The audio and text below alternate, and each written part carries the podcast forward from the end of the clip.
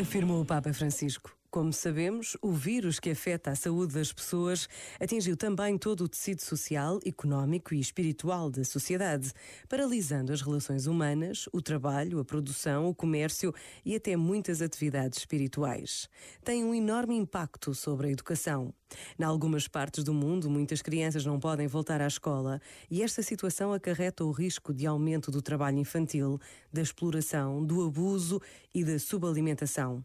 Em síntese, a incapacidade de ver o rosto de uma pessoa e o considerar os outros como potenciais portadores do vírus é uma terrível metáfora de uma crise social global que deve preocupar quantos se interessam pelo futuro da humanidade. A este respeito, nenhum de nós pode deixar de se preocupar com o impacto da crise sobre os pobres do mundo. Este momento está disponível em podcast no site e na app da RFM. I'm done myself. I'm done crying myself away. I gotta leave and start the healing. But when you move like that, I just wanna stay.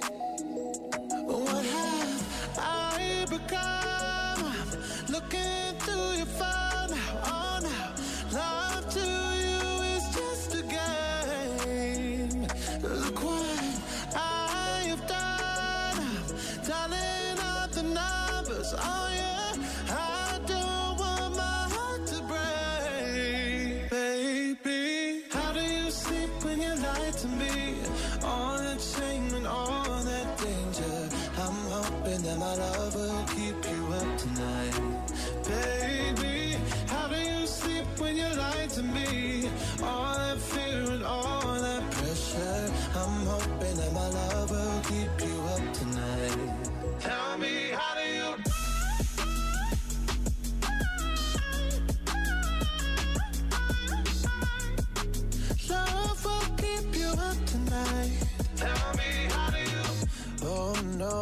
Did I manage to lose me?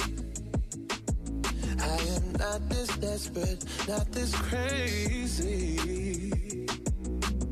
There's no way I'm stick around to find out. I won't lose like that. I won't lose myself.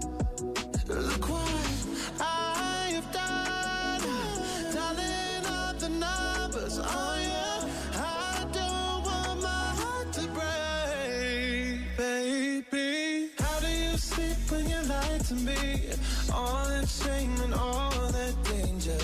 I'm hoping that my love will keep you up tonight. Baby, how do you sleep when you lie to me? All that fear and all that pressure. I'm hoping that my love will keep you up tonight.